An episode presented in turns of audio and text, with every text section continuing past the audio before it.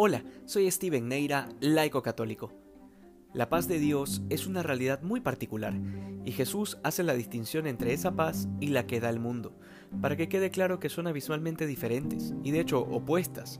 porque la paz del mundo está fundamentada en arena movediza, en situaciones cambiantes y emociones pasajeras. De hecho, la paz del mundo siempre tiene un precio que generalmente compromete nuestra salud espiritual,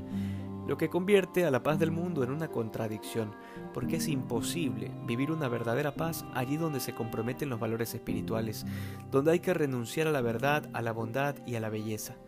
Por otro lado, la paz de Dios es pura gratuidad,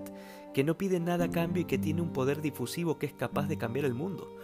Sin embargo, es una paz que no se puede imponer, que pide permiso para entrar, que a pesar de tener la capacidad infinita para cubrir todo lo creado, se limita a manifestarse y a obrar allí donde se le permite. Muchas veces hemos profundizado el hecho de que la paz en su plenitud solo es posible en la vida eterna junto a Dios. Y esto es una realidad lógica, que se desprende de nuestra triste condición de ser humanos con una naturaleza herida por el pecado sin embargo, esta realidad no supera el poder de Dios, que radica principalmente en su amor, de manera que esa paz es posible vivirla desde ya en medio de este mundo,